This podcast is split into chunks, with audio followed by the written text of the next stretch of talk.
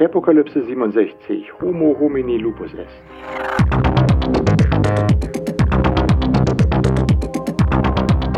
Ja, dann geht mein Gruß mal wieder nach vielen Monaten, nee, nach gar nicht so lange her, geht in die Schweiz. Hallo, mein lieber Chris.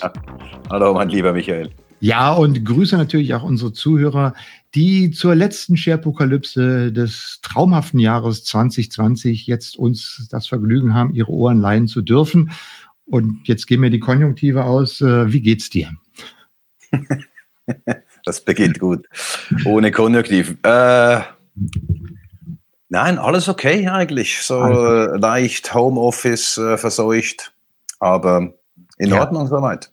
Wer ist das nicht? Hätten wir uns vor einem Jahr nicht gedacht, dass das so endet. Vor einem Jahr haben wir noch darüber, äh, worüber haben wir vor einem Jahr gesprochen? Weiß ich gar nicht. Neulich ist in meinem Facebook ähm, mal ein, eine Erinnerung aufgepoppt. Das war aus dem Jahr 2017, wo wir gesagt haben, das wird das Jahr, wo die Glühlampe mit unserem, mit dem, äh, womit, äh, mit uns Kontakt aufnimmt oder so. Da war, hatten wir gesagt, das ist IoT. In diesem Jahr hatten wir, glaube ich, mal gesagt, wird Künstliche Intelligenz äh, ein ganz wichtiges Thema werden. Ja. Ähm, aber wir haben ein ganz anderes Thema gehabt. Und das ist das erste, was wir heute mal ein bisschen besprechen wollen. So ein bisschen reflektieren, was sind unsere Erfahrungen mit dem Chaos, was das Covid in, in diesem Jahr bei uns angerichtet hat oder wie wir damit umgegangen sind. Du hast ja schon gesagt, Homeoffice, alles geht ins Homeoffice. Ähm, wir gehen jetzt alle wieder ins Homeoffice. Bei uns ist ja jetzt harter Shutdown angesagt, Schulen zu und so weiter und so fort. Ähm, um es mal positiv zu sagen, muss ich sagen, ich habe doch äh, aber wovon ich positiv überrascht war, war die Verfügbarkeit und die Skalierbarkeit von den technologischen Diensten, mit denen wir eigentlich so selbstverständlich arbeiten. Also, dass man, ich sag mal, weitgehend gut zum Beispiel mit Teams vom Homeoffice aus arbeiten konnte und vermutlich auch mit Zoom und anderen. Dass es natürlich immer mal wieder irgendwie Schwierigkeiten gibt, ja, aber so ganz im ganzen Großen haben doch die Infrastrukturen da ganz gut mitgezogen. Wie sind ja. deine Erfahrungen dazu? Würde ich auch sagen ich glaube, zu Beginn, zu Beginn dieser Pandemie gab es ein bisschen Probleme da mit, mit der Hochskalierung. Da wurde, da wurde einiges ähm, zurückgefahren, wenn ich mich äh, richtig erinnere. Es wurden ähm, die, ähm, die Abstände mit äh, den Sta der Status aktualisiert wurde, wurde ja. äh, reduziert. Was auch reduziert wurde, weil es zu viel Power brauchte und man den Power woanders brauchte, war bei Microsoft Streams wurde der Transkription, ne? Und sowas. Die Live-Transkription, ja, ja, genau. Das wurde da irgendwie, gab sogar deaktiviert oder irgendwie, was weiß ich. Das kam dann nicht Stunden später, ja. sondern Tage später, wenn vermutlich wieder Platz war im, im Rechenzentrum. Genau, das haben wir so soweit gemerkt. Ähm, und dann gab es ein bisschen Ausfälle zwischendurch. Aber wie du, wie du sagst, ich meine, technisch technisch konnte man das äh, oder konnten die Hersteller das gut stemmen, ja, ist so. Erstaunlich. Ich habe mir immer mal die neulich habe ich mir die Frage gestellt, äh, weil ich halt beim Aufräumen, man hat ja viel aufgeräumt in den letzten Monaten, äh, ist dann ein bisschen in die Vergangenheit eingestiegen. Da habe ich mir gedacht, Mensch, in den 80er Jahren, stell dir mal vor, die Pandemie wäre in den 80er Jahren passiert. Was hätten wir denn da gemacht? Also rein theoretisch, wir hatten drei Fernsehprogramme, ähm, äh, ein Telefon, wir waren noch in der Mauer eingeschlossen ähm, das wäre, oh, gut, das hätte uns vielleicht von, von der Pandemie vielleicht ein bisschen abgehalten hier in Berlin, im Westen. Ähm, aber ohne die ganzen digitalen Hilfsmittel, das wäre doch nochmal eine ganz andere Nummer geworden, oder? Vielleicht, vielleicht wären wir dann auch, hätten wir uns gefreut, weil am Donnerstagabend Star Trek gekommen wäre und wir wären alle hier vor dem Fernseher gesessen, hätten Star Trek geschaut. Ja, aber äh, oh, die, also die, die Technologie, die jetzt da ist, äh, hat, ich sag mal, doch die, die Folgen dieser Pandemie auch wenn sie natürlich ganz hart sind, von den Opfern äh, mal gar nicht gesprochen, sondern von den wirtschaftlichen Folgen, hat sie doch vermutlich ähm, das Ganze äh, nicht ganz so schlimm werden lassen, als wenn wir das nicht gehabt hätten, oder? Ja, das stimmt natürlich nur für, für diese Berufszweige, die Microsoft so schön Information Worker nennt, ja. Weil ähm, Lebensmittel verkaufen lässt sich schlecht mit Teams. Ähm, weißt du, was meine ich? Oder da gebe ich dir Abfall, Abfall beseitigen oder ähm, Kartoffel pflanzen. Ja, natürlich von den von den Geschichten her, aber äh, jetzt zum Beispiel im Shutdown, äh, gut, da müssen halt bei uns hier die die Händler zumachen und die Bars und sowas ist alles runtergefahren. Aber ich sag mal so die die Unternehmen an sich mit ihren Produktionen und, und Aktivitäten, die können ja dann halt übers Homeoffice weitermachen. Ja, ja, genau. So, also, solange du in Dienstleistung, solange ja, du in ja. den Dienstleistungsbereich arbeitest. Ja, das ja. stimmt. Dort stimmt es, aber wir haben natürlich, Deutschland ist ja berühmt für seine Industrie. Natürlich. Und, und, nicht für seine Dienstleistung, oder? Also ich glaube, vor allem in Berlin ist man nicht stolz auf die Dienstleistung. Oh doch, vielleicht das ist ganz umgekehrt. Wir sind ja immer, wir sind ja mittlerweile stolz, dass tatsächlich auch Industrie bei uns wieder ansiedelt. Wir hatten ja mal eine lange Zeit, äh, wo es bei uns überhaupt keine Industrie gab. Äh, wir haben eine ziemlich gute äh, Startup-Kultur, aber so langsam siedelt sich ja Industrie an. Im Süden breitet sich ja Mr. Musk aus äh, und äh, baut das äh, Tesla-Werk und mhm. das ist mal so der große Put hier, ja. Ja, aber auf der anderen Seite äh, hat es aber auch gezeigt, wo wir definitiv die, die Defizite haben in der Digitalisierung, die wir immer wussten schon, aber ich sage mal so, das ganze Thema Schulen, äh, Lernen, Unterricht, äh, das auf einer digitalen Infrastruktur zu machen, da hat sich ja doch einiges äh, an Problemen gezeigt, äh, natürlich haben alle gesagt, sie wollen wieder kräftig investieren und wollen, es sind Mittel bereitgestellt worden. Wir machen jetzt den Digitalpakt und, und, und und wollen das alles beschleunigen.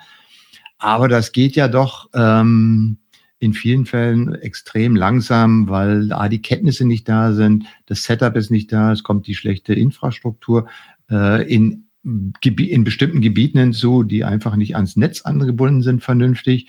Ich kann mich noch erinnern, ganz am Anfang der Krise, da hast du mir erzählt, dass äh, in, bei, bei deinen Kindern in der Schule äh, tatsächlich schon irgendwie so eine Teams-Infrastruktur vorhanden war, über die die dann lernen konnten. Oder habe ich das falsch in Erinnerung?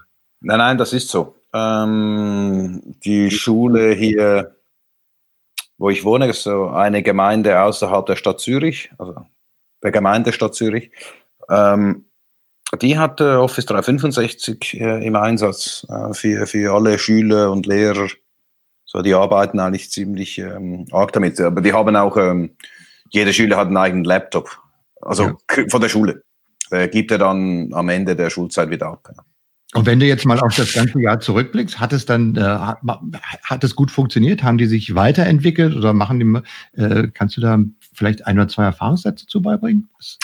Genau, also zu Beginn ich glaube, wir haben es schon mal kurz angesprochen, aber zu Beginn ähm, des Jahres war das so klassisch, wie alle Berater vermutlich sehen, wenn sie ähm, ein neues Informationssystem in ein Unternehmen reinbringen. Es ist alles leicht chaotisch und diese, die, die vielen Möglichkeiten, äh, gerade im Team, so die Daten zu strukturieren, das ist gar nicht so einfach.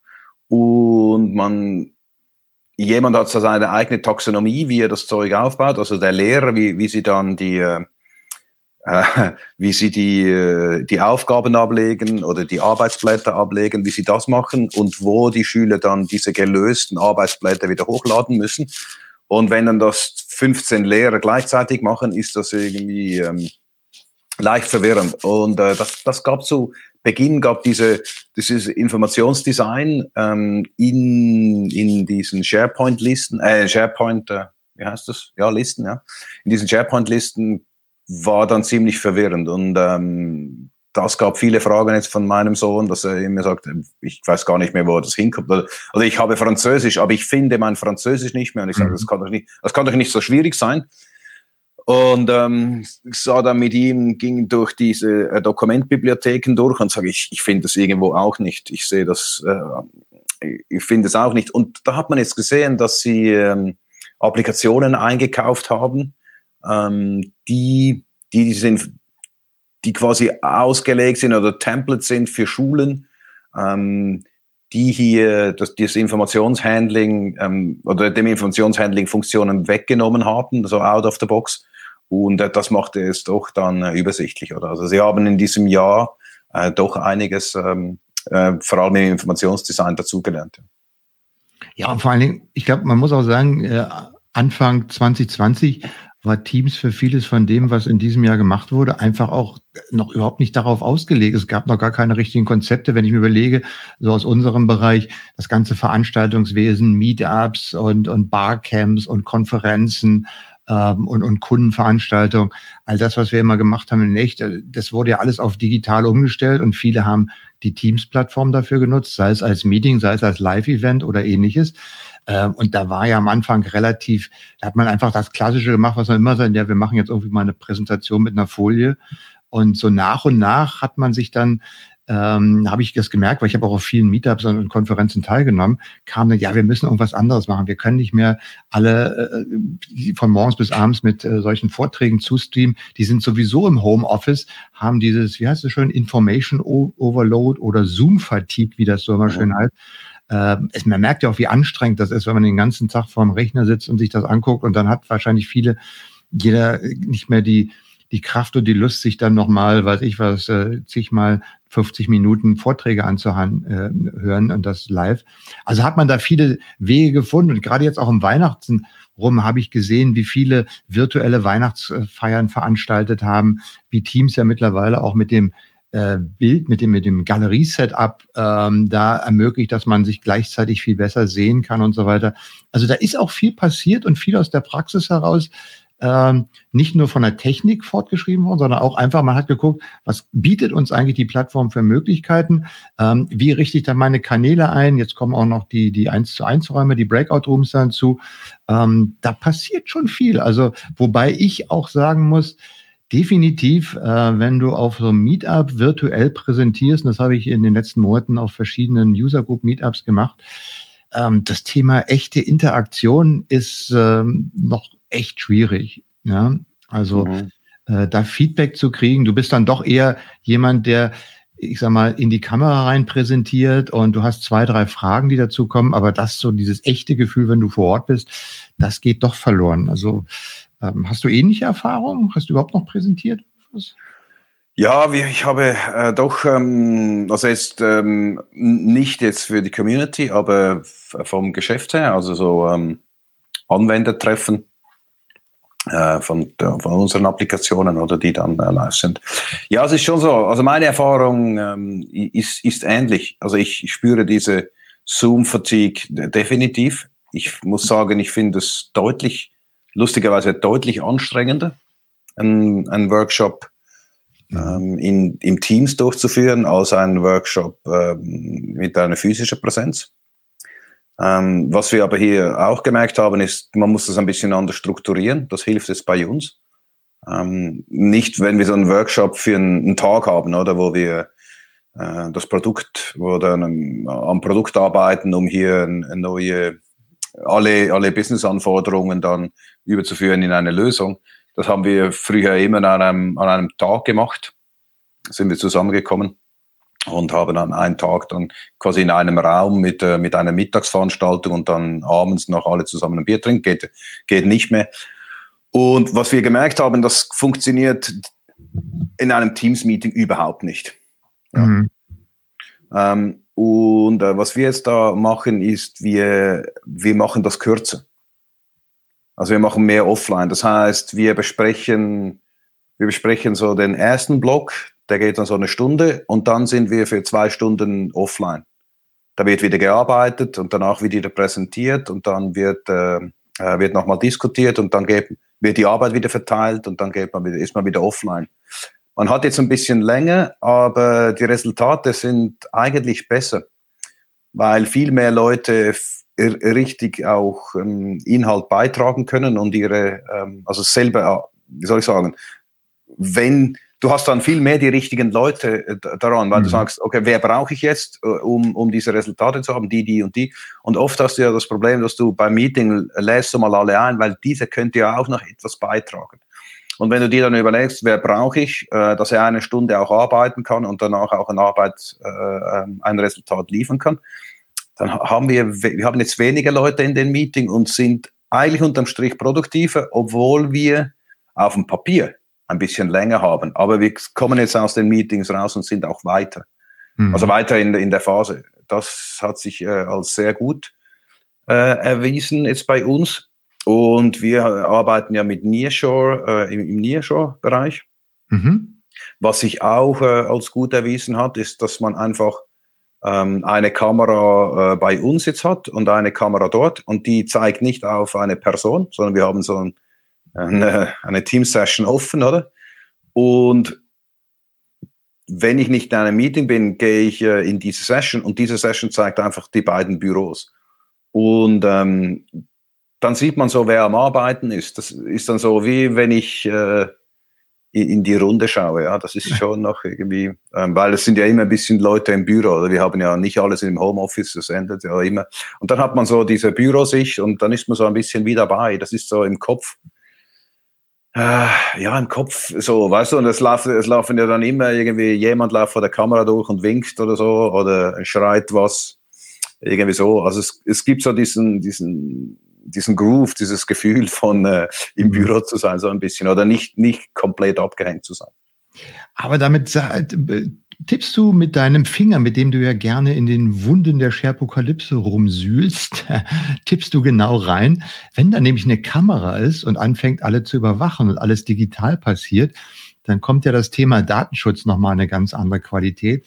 Und mhm. darüber haben wir ja doch, glaube ich, auch in diesem Jahr relativ äh, viel diskutiert, beziehungsweise vielleicht gar nicht diskutiert, wenn man überlegt, wie schnell äh, beim ersten Lockdown dann gesagt wird, okay, wir müssen jetzt von zu Hause arbeiten und äh, wir müssen jetzt irgendwie mit irgendwelchen Plattformen halten, sei es mit Zoom, sei es mit Teams ähm, dann kam ja dann doch die ganzen Defizite, die zum Beispiel auch in der, im Datenschutzbereich oder im Sicherheitsbereich sind. Ich sag mal nur dieses Zoom-Bombing, was da passierte oder mhm. ähnlichem. Oder auch die Sachen, die man, ich sag mal, in Office 365 oder so weiter sieht. Das ist ja da auch die entsprechenden, ich krieg ja von meinem äh, Office 365 jede Woche immer eine E-Mail geschickt, die mir sagt, so, deine Woche war so und so und hier hast du dich mal ausgeruht und hier hast du Fokuszeit und du könntest das und das mal mehr machen. Ähm, da sind ja jetzt ganz andere Überwachungsmechanismen, also die vorhandenen Mechanismen, ähm, die dann einfach auch nochmal das Thema Datenschutz nochmal ganz anders angehen. Und natürlich Homeoffice, ich meine, Datenschutz und Homeoffice, das sind ja auch nochmal zwei Dinge aus der Sicht der Firma heraus. Äh, die Daten gehen ja jetzt äh, mal so ganz spontan auf Rechnern irgendwie ins Homeoffice und wir wissen ja auch, dass meistens, wenn irgendwelche Hacks passieren, das nicht daran liegt, dass die Rechner gehackt worden sind, sondern dass irgendwo im Umfeld, so im Social Engineering oder rundherum, mhm. äh, Passwörter ausspioniert worden sind, weil die irgendwo am Bildschirm klickten oder dass jemand im Hintergrund mal einen Monitor abgefilmt hat oder all die Dinge. Das fand ich eigentlich ist ähm, in diesem Jahr äh, zu kurz gekommen, weil, und ich glaube auch zu wissen, warum, weil äh, irgendwie allen das Wasser bis zum Halse stand. Und man sagte, äh, komm, Datenschutz, ja, alles gut und grün, das ist schon, sagen wir mal, relativ ordentlich, aber wir müssen jetzt erstmal weiterarbeiten. Wenn wir nicht mehr weiterarbeiten, dann brauchen wir uns um Datenschutz nicht mehr zu kümmern, weil dann ist keine äh, Fläche mehr, ist kein, ja, haben wir keinen Grund mehr zu arbeiten, dann funktioniert das nicht mehr. Wie ist, äh, ich weiß, deine Erfahrung ist, äh, du legst mal gerne den Punkt auf, äh, den, den Finger in diese Wunde. Ja, ist eine Henne, ist eine Henne-Ei-Frage, oder? Muss, ist, also ist, ja, wie soll ich jetzt sagen, wo ist, das, wo ist das Ei und wo ist das Huhn? Aber grundsätzlich ist es schon so, wenn, ähm, wenn es nicht legal ist, mit einem Werkzeug zu arbeiten, dann darf ich konkret nicht damit arbeiten. Und dann muss ich davon ausgehen, dass mein Unternehmen das auch nicht tut. Äh, und die Unternehmen, und die Unternehmen sagen natürlich, ja, solange ich es, solange ein Staat mir das erlaubt, weil das Angebot legal ist in meinem, äh, also dass ich es überhaupt beziehen kann, dann kann es ja nicht so schlimm sein. Und wir haben uns natürlich, äh, wie du auch schon in einer früheren Episode gesagt hast, wir haben es einfach auf die Seite geschoben. Aber konkret, konkret ist es so. Und ich glaube, ähm, es gab ja einen Fall an einer Berliner Schule, die Lichtenberger Grundschule, wenn ich mich, ja mhm. genau, jetzt habe ich den Artikel offen, ja. Dort kam genau dieser Fall das, ähm, den wir jetzt hier besprechen. Und zwar nicht, dass sie einfach auf diesen, äh, auf diesen Zug aufgesprungen sind, sondern dass dieser Zug gestoppt wurde. Die kamen auch hier zu Beginn des Jahres in, in diese Lockdown-Geschichte. Äh, die Schule wurde verschoben. Ähm, alle Schüler blieben zu Hause und die Lehrer entschieden mit Teams und Padlet zu arbeiten. Padlet ist so ein Whiteboard, ähm, also nicht zu vergleichen mit diesem Microsoft Whiteboard, ja. sondern mit, äh, ähm, ja, so ein richtig gutes digitales Whiteboard. Die haben mit dem gearbeitet und äh, alle waren happy. Ja? Ähm, doch es wurde halt versäumt, dass ähm, ähm, von Padlet, genau, ich glaube, genau von Padlet war, wurde das Einverständnis, äh, die Einverständniserklärung nicht eingeholt. Hingegen für die Nutzung von Teams hatten die allermeisten Eltern eine Einverständniserklärung unterschrieben. Doch es gab einen Vater in dieser Schule oder in dieser Klasse, nein, Schule, es war in der Schule, der sich weigerte ähm, zu unterschreiben, weil er, weil er sagte, die Daten der Kinder würden dann bei, äh, bei einem amerikanischen Konzern landen und wer wüsste schon, was dann mit dem äh, angestellt werde, mit diesen Daten angestellt werden. Und er legte dann auch eine Beschwerde ein beim, äh, beim Datenschutzbeauftragten von Berlin oder des Landes Berlin. Und der erteilte dann der Schule eine Verwarnung, oder? Und äh, da, äh, genau, weil zu Recht, weil es eben nicht legal ist, oder? Und das ist ja genau das Problem. Ich kann einen Service beziehen hier, völlig legal, ähm, oder, oder Microsoft bietet es das an, oder Padlet in dem Fall, sind beides amerikanische Firmen, bieten diesen Service hier an, obwohl er eigentlich nicht, so wie sie ihn anbieten, gar nicht legal ist. Und ähm, Fakt ist jetzt aber, ähm, laut diesem Artikel, ähm, doch, dass die jetzt äh, Blätter kopieren und verteilen weil sie in eine, ein, quasi äh, in einen Digitalstreik getreten sind, die Schule, weil die Schule sagt, ja gut, dann sagt mir, was ich nutzen kann. Oder? Also dieser Digitalstreik, der hier in diesem Artikel beschrieben wird, mhm. fußt eben darauf, dass die, dass die Schule dann sagt, dann sag mir, was ich nehmen kann. Und die Behörden, die Schulbehörden da in Berlin können eben auch nicht sagen, was definitiv oder was legal ist ähm, zu nutzen. Also sie können keine Empfehlung abgeben und somit haben die, hatten sie einen Deadlock ähm, geschaffen, oder? Ja. Jetzt klar können die Eltern alle eine Einverständnis, äh, eine Einverständniserklärung unterschreiben, dass ihre Kinder Teams nutzen können. Das macht es aber nicht legaler.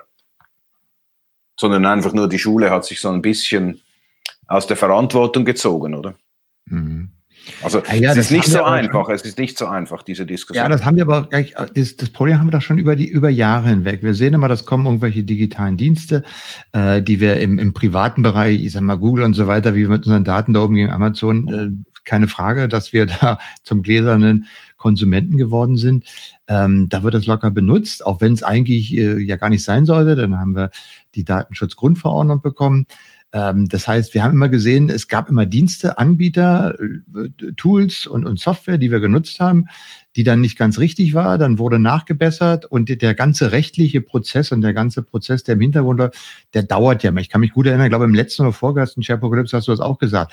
Ja, ja, die, die, die Mühlen malen, aber sie malen langsam halt. Ne? Und äh, insofern ist das jetzt vielleicht in diesem Jahr nochmal besonders äh, unter das Brennglas gekommen, dass du siehst, äh, wie schnell da auch die Entwicklung ist. Ich meine, die Digitalisierung war ja immer schon etwas, was Zeit gebraucht hat. Ne? Also wenn ich überlege, vor Corona, da haben wir gesagt, ja, ihr müsst mal digitalisieren und dann müsst ihr mal, weiß ich was, mal einen Initialworkshop machen, dann müssen wir mal nachgucken, müssen wir mal sehen, wie das geht. Und dann kam Corona und innerhalb von 14 Tagen war alles auf Teams umgestellt.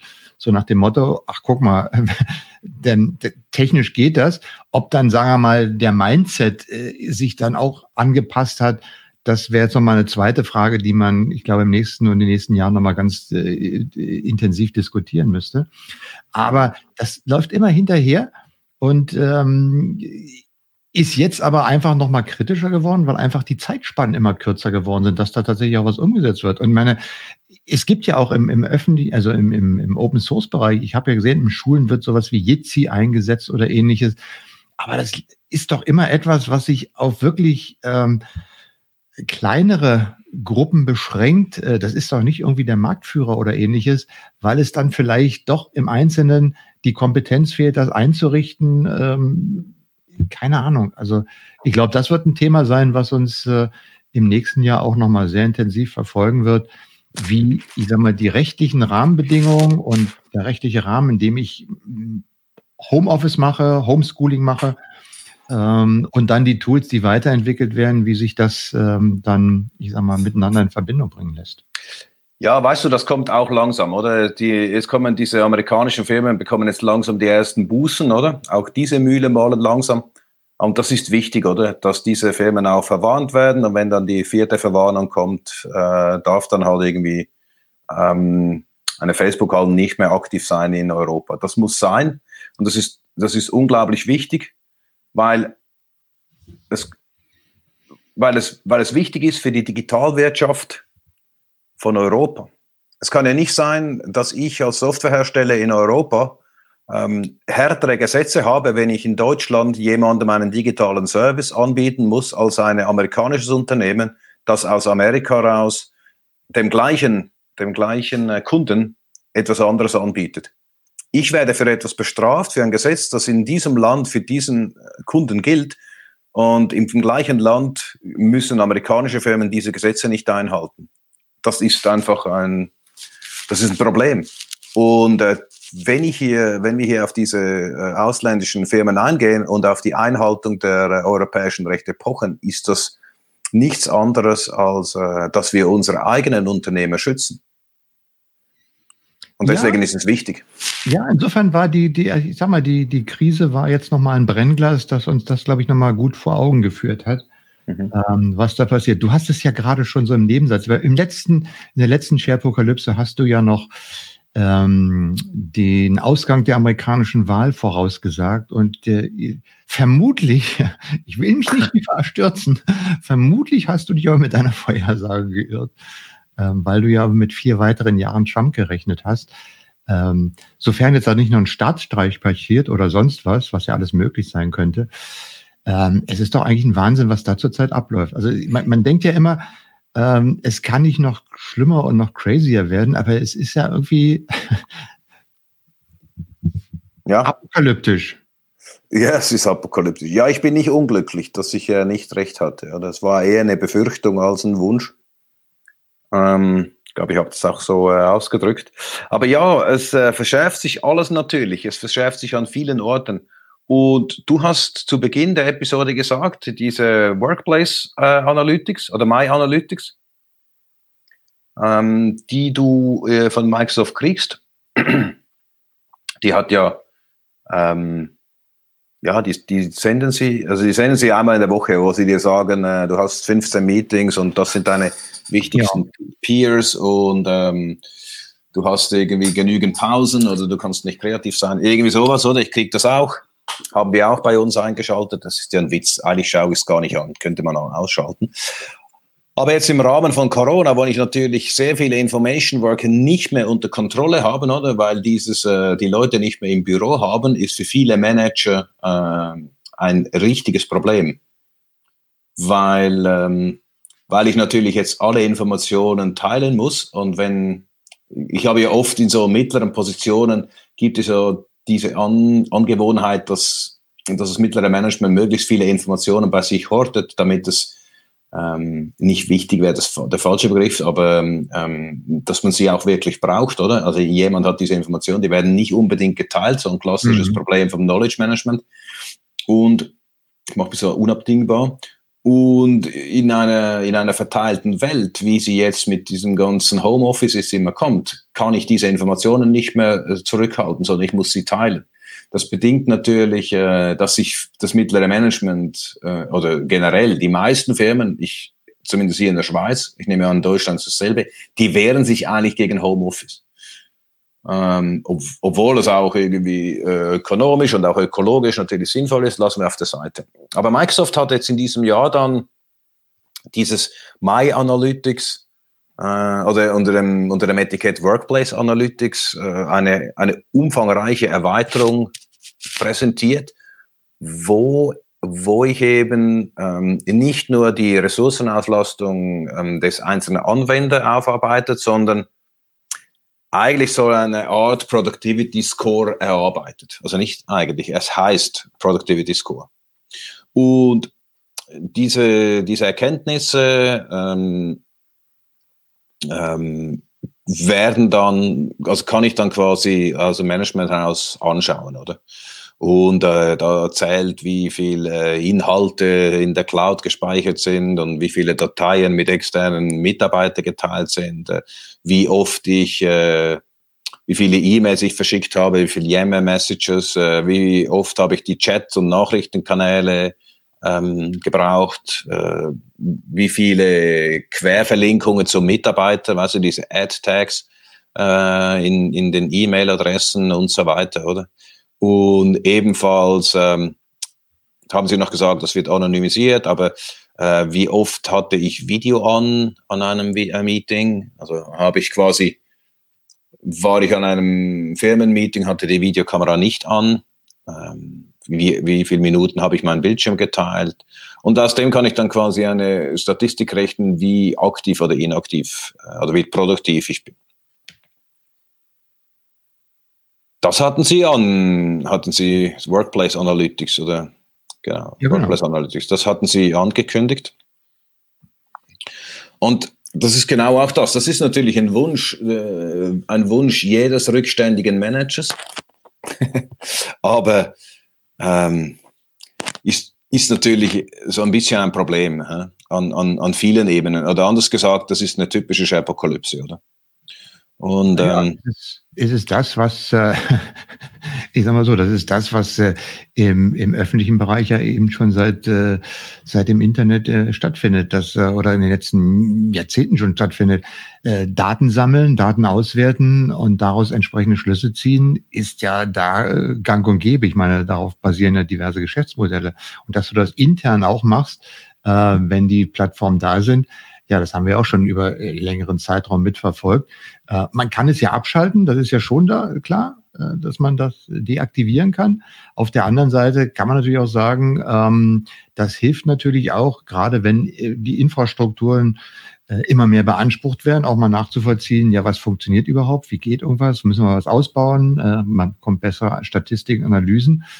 Ähm, definitiv. Aber der, die Gefahr ist einfach natürlich groß, dass äh, da eben die Privatsphäre oder der Datenschutz hinten ansteht. Äh, ein weiteres Spielfeld für Datenschützer und weiter auch für Betriebsräte, die sich damit auseinandersetzen müssen. Und ich sage mal so, mein iPhone schickt mir ja auch solche Nachrichten irgendwie, äh, was ich machen. Da kann ich das natürlich auch noch einschalten, ob ich das möchte oder will. Mhm. Aber äh, das ist ja ein ganz generelles Problem. Je mehr wir unsere Arbeit digitalisieren, unser Leben digitalisieren und das quasi in Form von Daten auf irgendwelchen Systemen abspeichern, äh, dann sind die Daten äh, da und können entsprechend ausgewertet werden und können, sag mal, ich merke auch, dass ich weniger laufe, weil ich in meinem Handy gucke und sage, okay, heute bist du viel weniger Kilometer gelaufen, ähm, weil man halt nicht mehr so oft rausgeht. Ähm, und das ist schon, sag mal, oh, ich muss mich mehr bewegen oder ähnlichem und so weiter.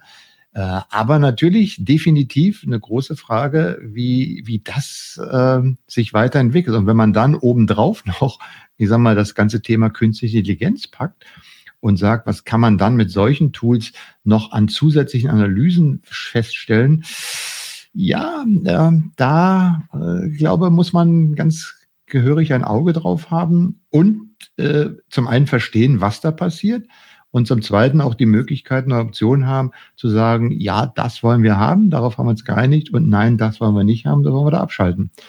Ähm, definitiv. Und äh, das war eigentlich aber auch schon äh, zu erkennen, als das Ganze so in Richtung Cloud ging. Also vor Jahren, wo man gesagt hat, wir ziehen jetzt alle in die Cloud.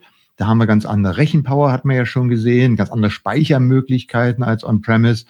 Und da war doch eigentlich schon klar, dass du gesagt hast, na ja, wenn da so viele Daten sind, äh, je mehr Daten da sind, dann wird irgendwann auch mal die Möglichkeit sein, die Daten auszuwerten. Und je mehr man mhm. hat, desto besser kann man das machen. Ähm, ja, äh, definitiv muss man da äh, großes Auge drauf haben, um sich da A, nicht gegen Gesetze zu verstoßen, B, gegen den Schutz der Mitarbeiter zu verstoßen. Ähm, und auf der anderen Seite aber auch die Interessen sehen, dass man sagt, naja gut, ich erfahre wenigstens, äh, wie sozusagen intern ähm, meine Infrastruktur funktioniert. Und es kann ja auch, ich meine, es, man kann sich das ja auch gewollt äh, sagen, ja, komm, äh, können wir mal jede Woche mal ein Meeting machen und gucken, wie wir als Team gearbeitet haben und können uns dann anhand der Daten einfach mal verbessern, weil wir mal ein paar Fakten haben und nicht einfach nur so in grauer Suppe rum, wir müssten mal, wir könnten mal, sondern guck mal, wir haben das so und so gemacht, äh, da könnten wir uns ja weiter verbessern. Ne? Ja, ich gebe dir so ein, ein bisschen recht. Du, du, hast gesagt, wenn ich diese Daten habe, wenn ich diese Daten habe, kann ich sie auch nutzen. Ähm, ich glaube einfach, oder sie, also sie werden auch genutzt. Ja, ich gebe dir recht, aber hier sind wir in einem, in einem heiklen Bereich, weißt du, und der, der nicht so einfach ist. Wenn dir dein iPhone sagt, du hast äh, zwei Stunden äh, Screentime an deinem Handy und ähm, 30 Prozent davon sind Social Media äh, und der Rest ist Produktivität. Dir sagt er das. Dann ist es was anderes, als wenn diese Information an deinen Manager geht. Unabhängig davon, was diese Daten mal aussagen. Aber es ist ein Unterschied. Und oder? Du gehst mit mir. Ja, ja nein, nein, ich wollte hier aber da gebe ich dir völlig recht, dass das jetzt sozusagen eine private äh, Geschichte ist. Ähm, mhm.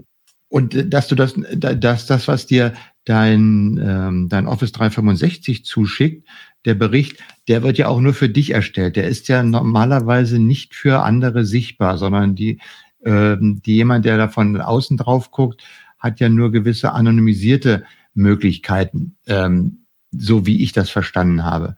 Genau. Was aber Was trotzdem heißt, wir wissen ja auch, dass man natürlich, äh, Anonymisierung ist ja so ein Ding, äh, in, in kleineren Gruppen, wenn du da Daten anonymisierst, äh, wenn du jetzt, weiß ich was, 50 Mitarbeiter hast und du kriegst eine bestimmte Statistik, ich meine, äh, da kannst du ja wahrscheinlich auch eins und eins zusammenreimen und etwas draus machen. Also da muss man schon aufpassen.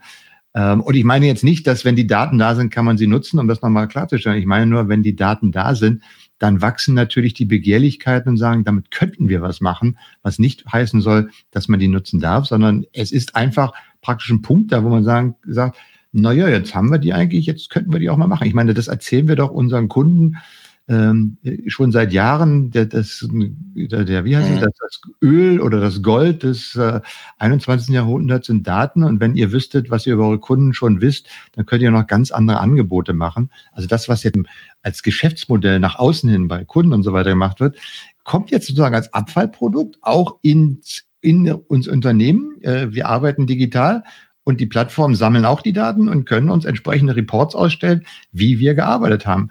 Das war doch immer schon, oh, ich, ich, ich, will nicht zurückgehen in die Apokalypsen, äh, die Apokalypsen, die wir gemacht haben. Aber das war etwas, was ich auch schon vor Jahren gesagt habe, wenn auch die die sozusagen diese, diese Geistesarbeit irgendwann mal digitalisiert werden, weil ich meine, die Logistikarbeit und, und die maschinelle Arbeit, die haben wir ja schon digitalisiert mhm. von vorn bis hinten, wo du sagen kannst, hier sind meine getakteten Produktionsstrecken und automatisiert und alles drum und dran. Oder wenn du in die Amazon-Lager guckst, wie die dort arbeiten, das ist ja alles komplett digitalisiert und du kannst die Prozesse optimieren, bis der Arzt kommt. Äh, und wenn das jetzt auch für den Information Worker kommt, da habe ich schon vor Jahren gesagt, da müsst ihr darauf achten, irgendwann kann man dann auch äh, quasi sozusagen diese, was wir immer gesagt haben, kannst du dich noch erinnern? Äh, SharePoint wird ja 20 Jahre. Am mhm. Anfang war mal, was ist der ROI von SharePoint? Was ist der Return on ja. Investment? Da haben wir gesagt, wisst ihr was? Der rechnet sich einfach so. Wir, wir schaffen es einfach, dass jeder Mitarbeiter 30 Minuten am Tag einspart. Und jetzt rechne mal hoch, was die Arbeitszeit ist und dann rechne das mal jetzt aufs ganze Jahr hoch. Da kriegst du eine Summe X und dafür kannst du jetzt deine Implementation machen. Ähm, weil wir einfach die Informationen besser bereitstellen, weil die digitalisiert sind und die Informationen, die sonst nur in den Köpfen sind oder einfach nur in Kommunikation, die nicht digital abgearbeitet ist und die auf die andere keine Zugriffe haben, nicht nutzen können, dann wird einfach äh, durch die Digitalisierung es möglich, darauf zuzugreifen und einfach den Mehrwert daraus zu ziehen. Ja. Und damals war doch eigentlich schon klar, je weiter das geht, desto mehr wird auch die, nicht die physische Arbeit, aber die Geistesarbeit äh, digitalisiert, quantifiziert und du kannst dann wirklich sagen, okay, du hast jetzt 45 Minuten Fokus gemacht, 45 Minuten hast du für dieses Meeting Vorbereitung gebraucht, der andere hat 30 Minuten gebraucht. Warum? Im Ernstfall. Und das ist eine Gefahr, die, die, die. Ähm, ja, und auch, genau, das ist eine Gefahr und zwar auf mehreren Ebenen, ja. Also zum einen sehe ich das Problem, dass, dass, dass diese, dieser Score, dieser Produktivitätsscore, ein, nicht ein Problem löst, sondern, ein Pro sondern wie, wie Corona eine Brennlinse ist, die das, die das eigentliche Problem noch viel größer macht. Ja, weil das Problem, das wir, das wir hier haben, ist so diese intrinsische und extrinsische Motivation. Und eine gute Führungskraft verbindet ja die Menschen miteinander. Form Teams und so dass eine gegenseitige arbeitsteilige ähm, Abhängigkeit entsteht. Es ist halt dann jeder wichtig. Und es passiert noch etwas anderes daneben in einem solchen Prozess, das Füreinander mitdenken, also diese Reziprozität, die, durch das wird nicht nur ein Gemeinschaftsgefühl hergestellt, sondern auch Mitarbeiter werden redundant. Ja, also quasi, ich weiß ein bisschen, was der andere macht, oder? Das heißt, wenn hier mal ein Mitarbeiter ausfällt, kann das Team trotzdem weiterarbeiten, oder? Und das ist quasi eine Win-Win-Geschichte für, für die Führung und auch das Team. Jeder hat dann mehr Gestaltungsfreiheit, äh, ohne dass die Arbeit leidet, die Prozesse gehen weiter voran, ähm, wenn, wenn jemand ausfällt. Man, man, ist, man ist halt kein Roboter, oder? Das Problem ist aber, wenn ich dann bei der extrinsischen Motivation, also der Motivation von außen, quasi nicht von innen, sondern weil ich, also die intrinsische Motivation ist ja das die Motivation von innen, extrinsisch von außen. Aber wenn ich dann erst einmal bei dieser extrinsischen Motivation mit Messapparaturen ankomme, dann ist das Kind in den Brunnen gefallen. Aber schon viel vorher, weißt du?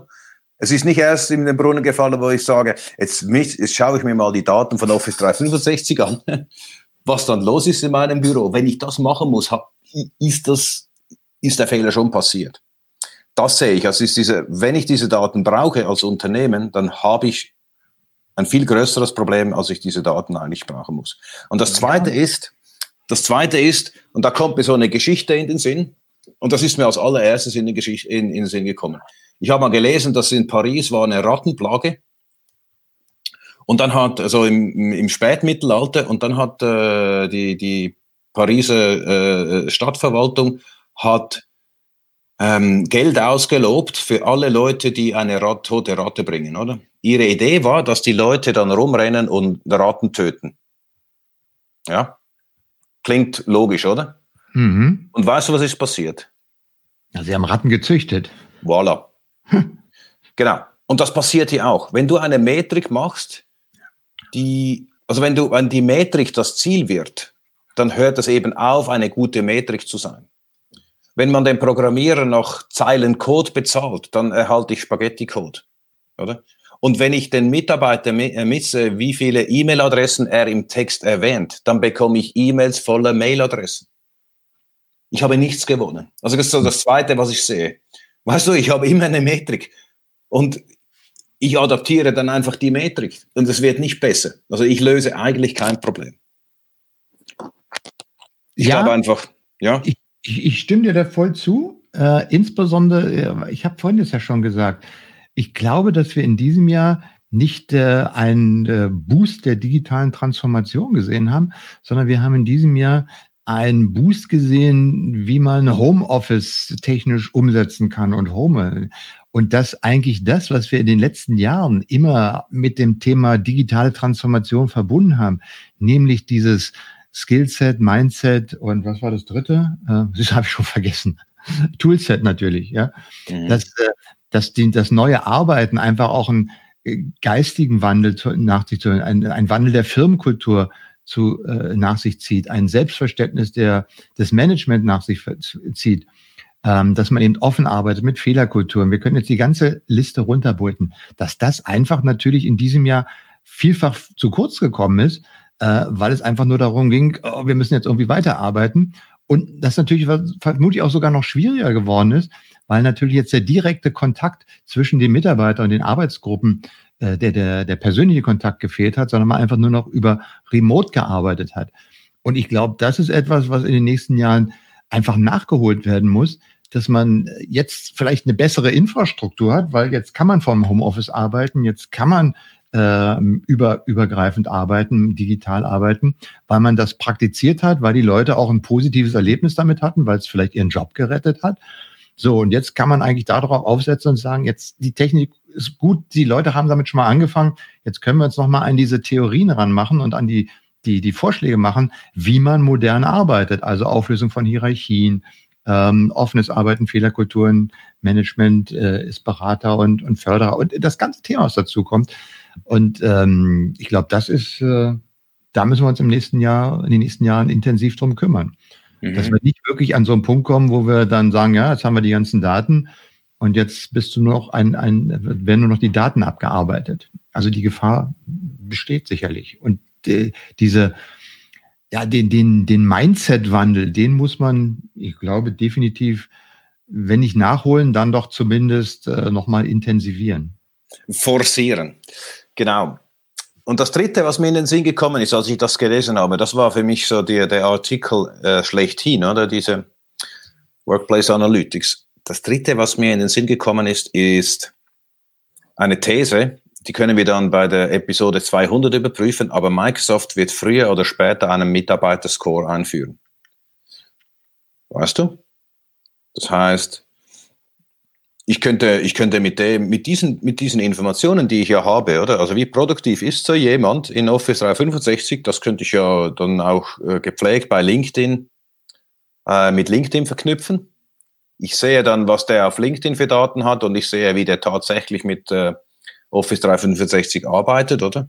Und ich kann diesen, diese Daten natürlich sehr äh, gepflegt als Service an mitarbeitersuchende Unternehmen verkaufen.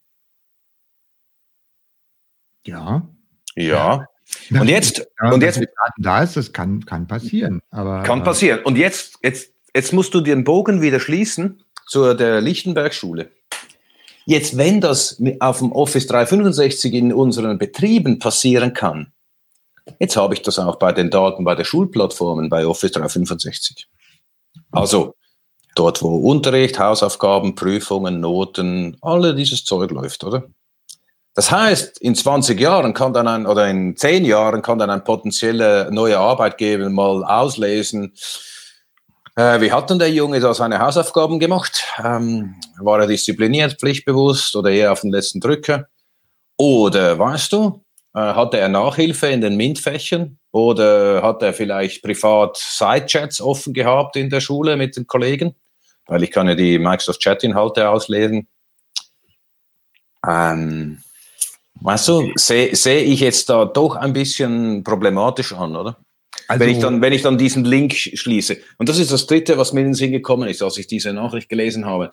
Das würde ich jetzt eigentlich tun. Aber ich bin ja nicht evil. Aber, aber es, es ist so die logische Konsequenz. Dass, dass, dass das niemand möchte, ist auch klar. Aber da müssen wir uns beeilen, auch diese Löcher zu schließen und sicherzustellen, wem diese Daten gehören, weil die gehören nicht Microsoft. Ja, also das, äh, ich, ich, ich, äh, wenn ich darüber nachdenke, also zum einen äh, fiel mir gerade eben ein, ich glaube, da, ich weiß bloß, das haben wir vor zwei Jahren, glaube ich mal, irgendwas gemacht. Da gab es von IBM auch so eine KI, die irgendwo äh, Mitarbeiter automatisch bewertet hat und so. Da hatten wir, das hatten wir auch schon mal drüber gesprochen, dass das so Dinge drin. Und was du jetzt gerade gesagt hast, so mit dem, was Theo, das ist sicherlich alles theoretisch möglich. Äh, da muss man auch drauf ein Auge werfen. Ähm, da kommt auch wieder eins ins Spiel, dass wir hier in Europa und speziell in Deutschland ein anderes Verständnis von Datenschutz haben als das, was, sagen wir mal, in anderen Ländern herrscht. Und wenn ich jetzt, äh, ich komme nochmal auf die 20 Jahre SharePoint zurück, wenn ich überlege, äh, was wir in den ersten zehn Jahren so mit SharePoint, wie das aufgebaut war, so mit Listen, Aufgabenlisten und so weiter und so fort, äh, dann war die Arbeitsweise, die dort sagen wir mal, implementiert war, war nicht unbedingt die Arbeitsweise, wie wir gearbeitet haben, sondern mhm. das war mehr so eine typisch amerikanische Arbeitsweise äh, mit, mit Aufgabenlisten, mit, mit Zielvorgaben und so weiter und so fort. Das kam eigentlich aus der Richtung eher. Und darauf war das, insofern musste man sich dann äh, wenn man die Plattform nutzen wollte, auch so ein bisschen dem Arbeitsstil anpassen wollen. Und natürlich gibt es in anderen Ländern andere Vorstellungen. Und vielleicht wird es ja, ich meine, ich will jetzt gar nicht sagen, wir müssen nach China gucken. Äh, das haben wir auch schon öfter gesagt. Wenn man wissen will, was man alles mit äh, der Digitalisierung und mit KI und mit äh, Überwachung machen kann, dann muss man sich einfach nur mal in China umgucken. Ähm, und ob das äh, eine Zukunftslösung für uns ist und wie wir das haben wollen, das wissen wir nicht. Wir wissen aber auch, dass durch die DSGVO so gut oder so schlecht sie sein mag, das auch bei vielen internationalen Konzernen ein bisschen zum Umdenken äh, geführt mhm. hat, weil sie natürlich auch mit Europa was machen wollen. Also es hat schon positive Ergebnisse, aber ich gebe dir da völlig recht. Äh, darauf muss man achten, da müssen wir uns drum kümmern und wir müssen uns, glaube ich, zügiger kümmern als bisher, weil die Geschwindigkeit äh, einfach zunimmt, äh, weil einfach die, die Technologien und die Datenmassen einfach viel schneller aufgebaut sind, viel schneller ausgewertet werden können als früher. Insofern, ähm, ja, guter Vorsatz fürs nächste Jahr, sage ich mal. Finde ich, finde ich eine schöne Geschichte. Die Apokalypse sollte das mitgeben, oder? Achtet auf Privacy. Ja. Mhm. Und, und, achtet auf Privacy und pocht auf die Einhaltung der Datenschutzgrundverordnung. So, mein Lieber, wir sind schon ganz schön zeitlich nach vorne. Also ich habe hier, wir haben noch so ein paar kleine Themen. Ich würde mal sagen, wir sprechen nicht, wir, wir reißen die noch mal ganz kurz an. Also, was ist eigentlich mit Brexit? Ja, also, wenn man sich nach die Sharepokalypsen dieses Jahres anguckt, äh, muss man sagen, äh, ich verstehe es. Es ist, es ist ja wohl der, der ähm, keine Ahnung. Ähm, jetzt wird noch mal nachverhandelt und du hast ja gesagt, äh, das wird jetzt noch mal weiter verlängert. Wir werden jetzt in einem ewigen Non-Brexit, nicht Brexit, Brexit Texit irgendwie existieren. Ich, ich weiß auch nicht. Das ist das geht noch ein Jahr, oder? Auch total unverantwortlich eigentlich, oder? Ja, weißt du, weißt du, das ist, das ist doch logisch. Weißt du, der Herr ähm, Boris Johnson ist, ist ein gutes Anschauungsmaterial, wie Populisten funktionieren, oder? Immer, immer groß das Mund aufreißen und dann, wenn es hart auf hart kommt, irgendwie sich durchmauscheln und wenn es gar nicht mehr geht, abhauen. Tja. Der mauschelt sich noch durch und ich sage es dir, wenn er sich nicht mehr durchmauscheln kann, dann tritt er zurück. 100 Pro. Ja. Weißt du, so funktionieren Populisten. Das kann, man so ein bisschen auch bei Trump sehen, ja.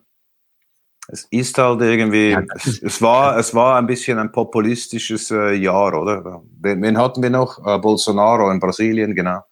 Ja, ja überall trappeln die herum.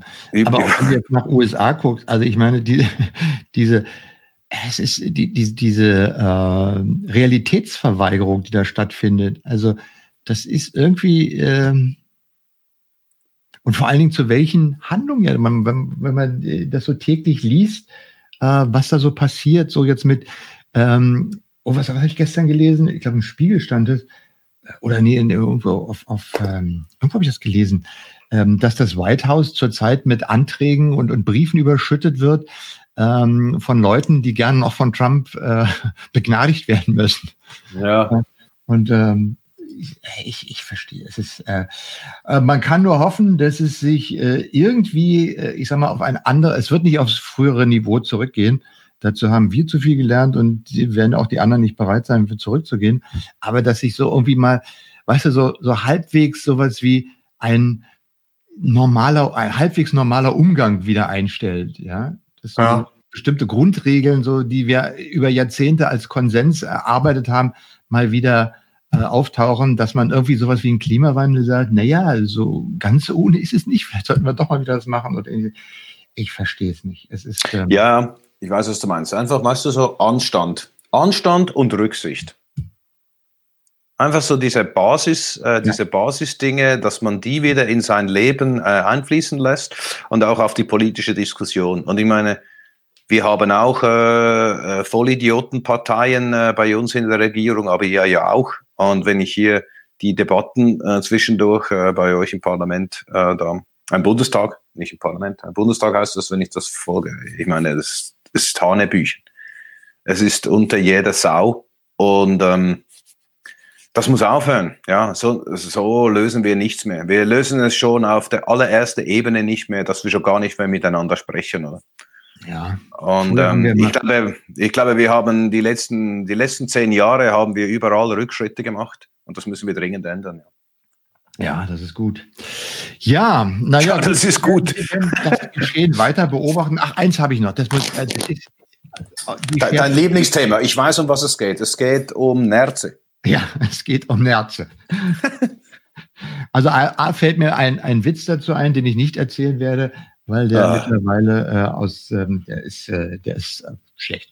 Äh, nein, aber Nerze in Dänemark, also das ist ja wohl so, zum einen wusste ich gar nicht, dass es noch Nerze gibt. Also das, das, weil eigentlich trägt doch gar keiner mehr Nerzmäntel. Oder, äh, mhm, Habe ich auch erstaunt, ja. Und dass dann in Dänemark äh, zu, zu einer der weltgrößten Nerzproduktionen riesige Farmen existieren, in Dänemark. ich meine, in Und dass dann plötzlich die durch einen mutierten Coronavirus alle infiziert werden, warum man spontan mal entscheidet, ich glaube, 15 Millionen Nerze zu töten, äh, zu keulen heißt das ja dann fachmännisch. Mhm. Und äh, sich dann überlegt, was machen wir mit denen? Na, wir verbuddeln die einfach mal. Und so ein Meter unter der Grasnarbe wird ja wohl reichen. Und man dann plötzlich feststellt, dass sich irgendwann nach drei, vier Wochen ähm, die Gräber so langsam nach oben wölben, weil dann irgendwelche Ver, ähm, äh, Zersetzungsgase ausstellen, die mittlerweile das Grundwasser verseuchen. Hätte niemand drauf kommen können, ja? Ehrlich. Ich meine. Ja, genau das habe ich mir auch gedacht. Ah. Wie, wie machen die das? Weil ich habe so Aufnahmen gesehen, so Drohnenaufnahmen, und das waren einfach offene Gruben. Und, aber ich bin ja auch kein Experte, aber genau das habe ich mir auch gedacht, oder? Wie machst du das? Ja. Aber also, ja.